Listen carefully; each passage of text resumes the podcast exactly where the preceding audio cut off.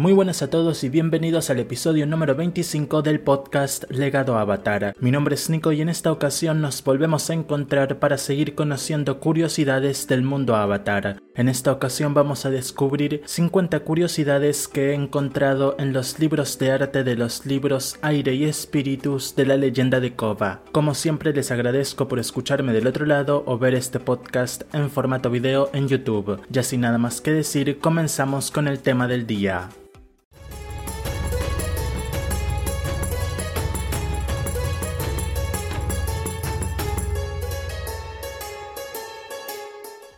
El primer libro, oficialmente titulado La leyenda de Kova, el arte de la serie animada, libro 1 Aire, fue escrito por Michael Dante y Martino, Brian Konietzko y Joaquim Dos Santos. El libro salió a la venta el 19 de julio del 2013, coincidiendo con la San Diego Comic Con de ese año. Una segunda edición se lanzó el 9 de marzo del 2021, contando con un nuevo prólogo de la actriz de voz de Kova, Janet Barney, así como una nueva portada y algunas páginas adicionales.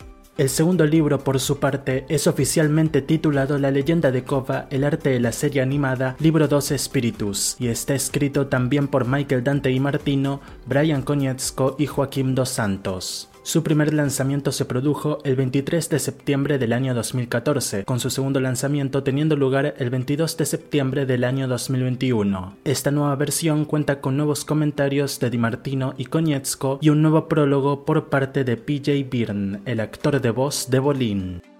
Mike y Brian describieron a Kova como una luchadora de la MMA que proviene de la tribu Agua. Con estas pocas palabras, Joaquim Dos Santos y Ki Hyun Ryu les presentaron los primeros bocetos del personaje en donde se puede observar cómo el diseño final siempre estuvo ahí esperando ser definido.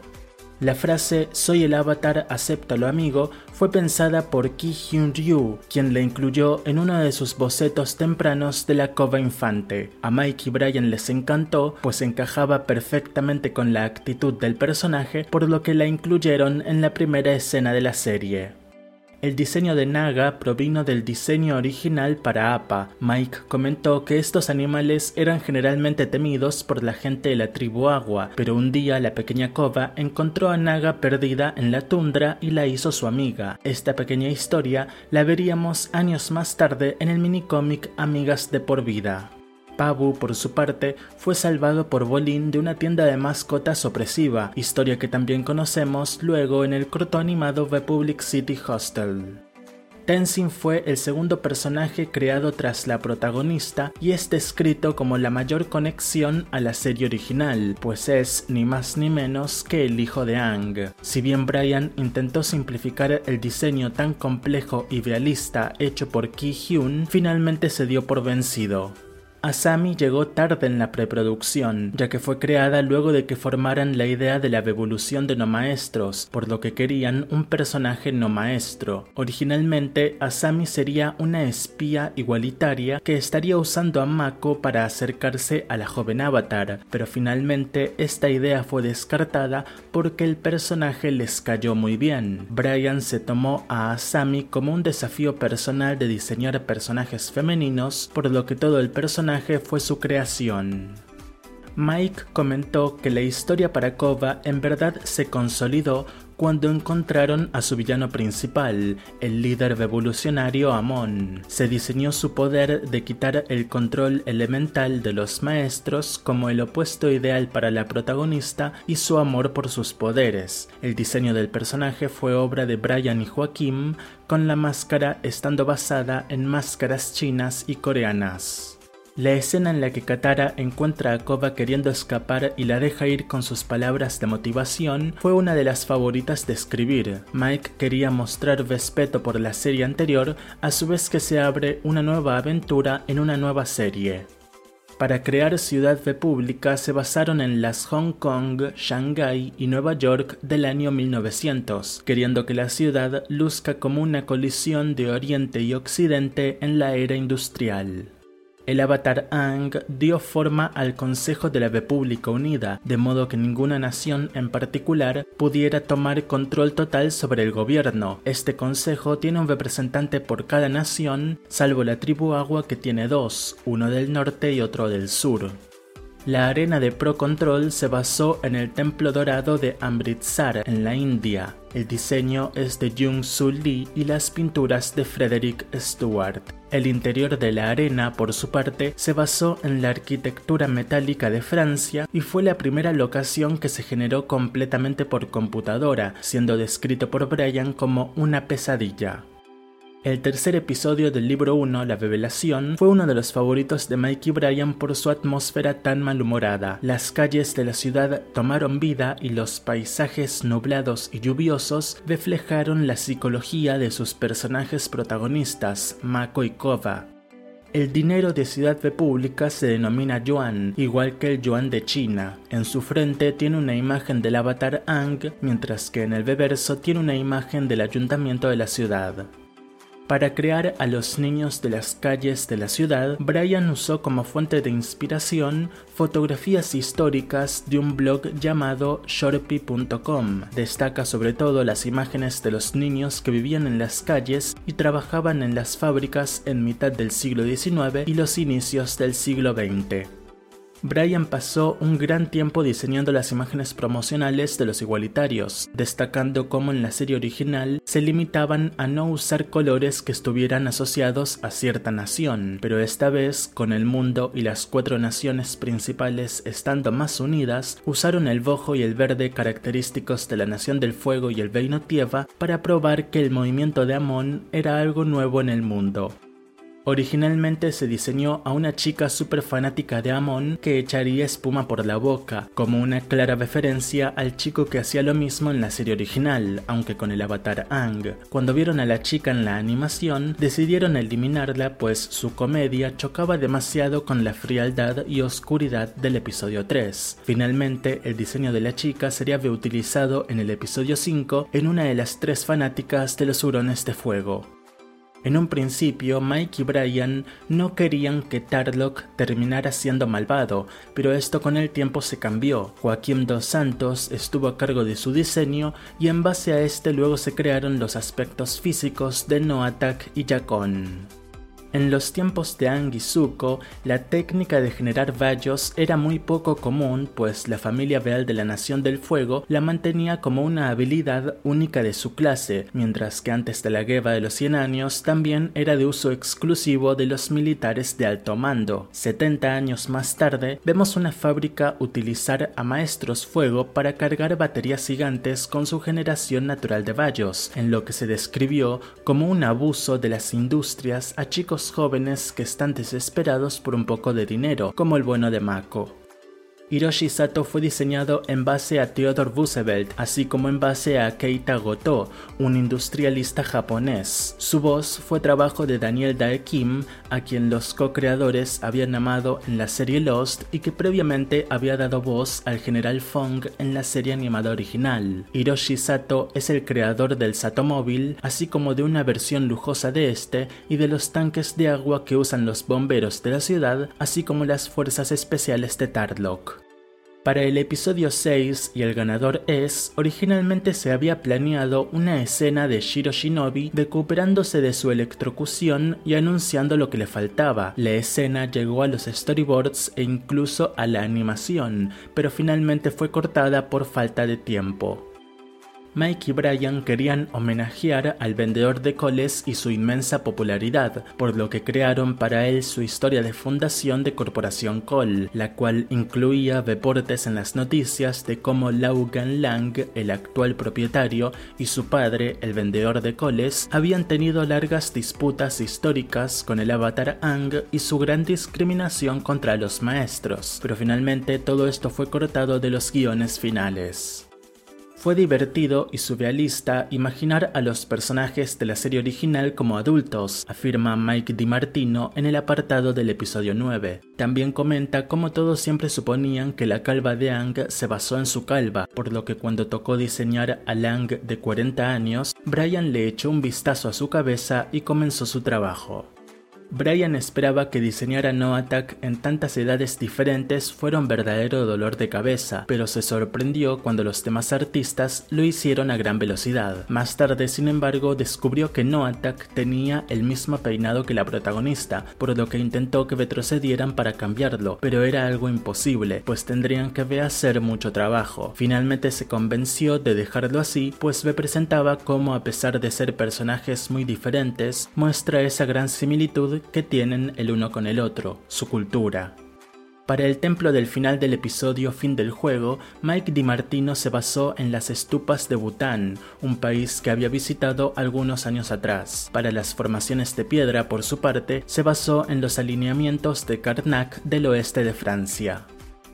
Para la portada del DVD del libro 1, Ki Hyun dibujó a todos los personajes principales y los separó en tres grupos, buenos, malos y viejos. Cuando Brian lo vio le causó gracia y si bien le gustó, movió a los viejos a la parte de atrás de la portada. No obstante, desde la producción le dijeron que necesitarían más espacio para los gráficos textuales, por lo que finalmente solo quedaron los buenos en el frente, con los malos y los viejos pasando a la parte posterior del DVD.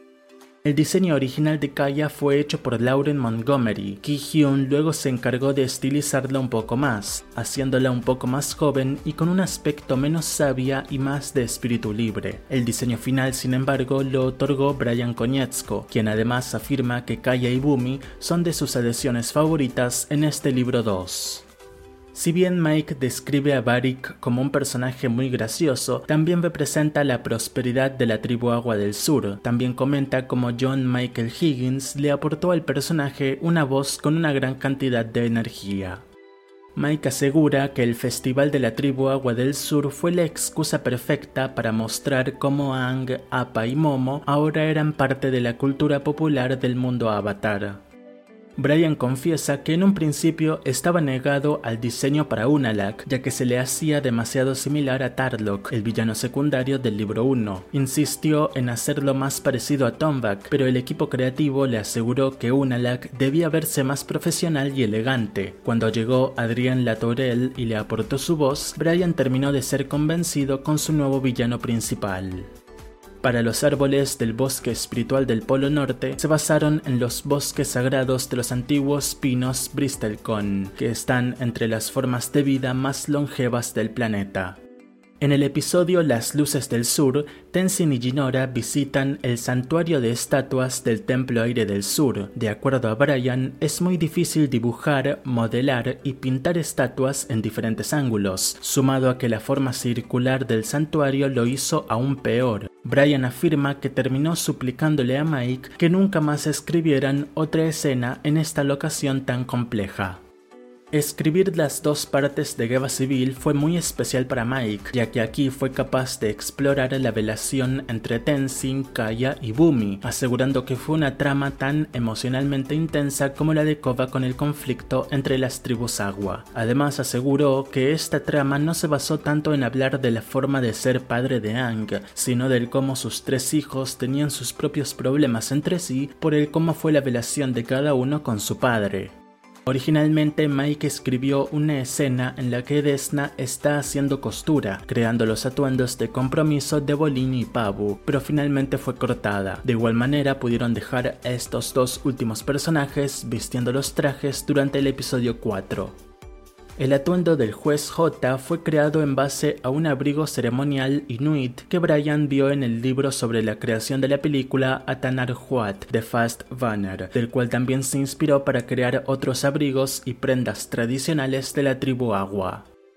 A día de hoy, Brian sigue siendo preguntado si basó su diseño de Ang en Mike, por lo que a la hora de diseñar al primer avatar decidió que sería buena idea basarlo en él, si bien asegura que nunca tuvo un cabello tan genial como el de Wan. Con el episodio doble de comienzos, la serie volvió a ser animada por Studio Mir. Brian estuvo feliz de que sus diseñadores Il Kwang Kim y Jin Sun Kim, con quienes había trabajado previamente en el libro Aire, fueran los encargados de diseñar a los personajes de estos episodios y poblar el mundo y la época de Wan. La historia de origen del primer Avatar fue concebida en mitad de la producción de la serie original. Cuando descubrieron la forma de introducirla en mitad del libro Spiritus, Mike y Brian estaban seguros de que querían un estilo de arte diferente, de modo que se diferenciara con la época de Kova, de la cual se distanciaba por 10.000 años. Los paisajes y locaciones que se ven durante el especial están basados en antiguas pinturas chinas y japonesas. Brian incluso comenta que una vez se acostumbraron a estos paisajes, deseó que hubieran hecho una animación así en la serie original, ya que son más fáciles de producir y no por ello se ven de una menor calidad o algo así. Los nombres de los espíritus de la luz y la oscuridad hacen alusión al yin y al yang, la filosofía taoísta de las fuerzas complementarias pero opuestas. La doble A en ambos nombres terminó por otorgar esa simetría que estaban buscando. El equipo creativo se aseguró de nunca llamar a los distintos maestros control como maestros fuego o maestros aire, ya que querían que esos términos surgieran históricamente cuando los distintos grupos y sociedades humanas comenzaran a interactuar tras el origen de One como avatar. A los creadores les había encantado el diseño y la actitud de la pequeña cova, por lo que se alegraron cuando hallaron una forma única de traerla de regreso en el episodio Una nueva era espiritual. Con la joven avatar pasando a lucir otra vez como una niña pequeña, se representó su inmadurez espiritual. Uno de los artes conceptuales de un Abatu muestra cómo a sus pies tiene a las tropas del norte asustadas por la gran figura gigante, cuestionándose entonces su lealtad al jefe Unalak. Esto se quedó en tan solo un concepto, nunca se buscó aplicar en la serie. De acuerdo a Mike DiMartino, la historia del libro 2 fue sobre los humanos moviéndose más allá de sus habilidades ordinarias y convirtiéndose en algo extraordinario. Cuando Kova pierde la conexión con sus vidas pasadas y al espíritu del avatar, pasa a buscar una nueva conexión con la versión cósmica de sí misma, en la filosofía hinduista hay un concepto llamado Atman, que se define como la esencia más interna de cada individuo o la forma universal suprema de cada uno. Esa es su interpretación de lo que Kova ve y en lo que se convierte cuando medita. La figura cósmica gigante azul es una visualización de Kova de su propia esencia interior.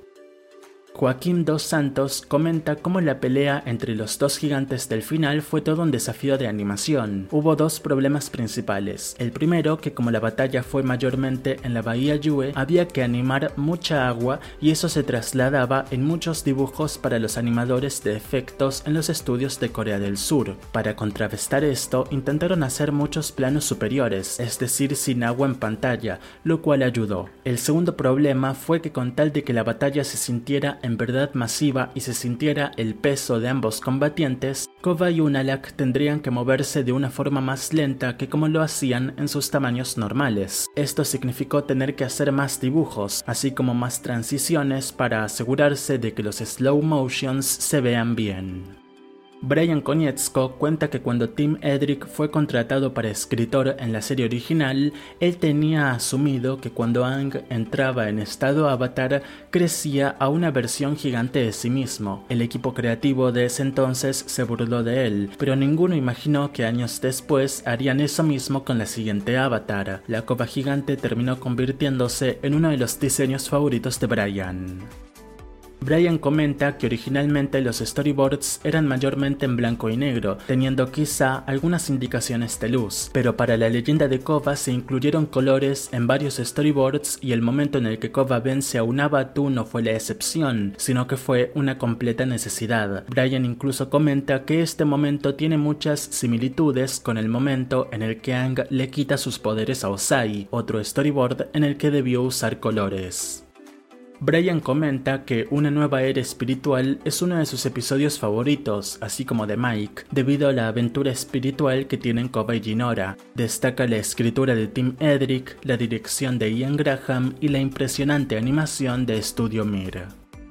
Cuando terminó la escritura del libro 2, Nickelodeon les pidió que hicieran tres cortos en un estilo de historieta para su aplicación. Tim Edrick trabajó entonces en cortos precuela que se centraban en la vida temprana de Michael Bolin en las calles de Ciudad República, antes de convertirse en luchadores de Pro Control. Para los diseños fueron con Yvonne Freeman, quien había trabajado en el libro Aire. Su estilo de animación encajó perfecto con lo que Nickelodeon había pensado para los cortos.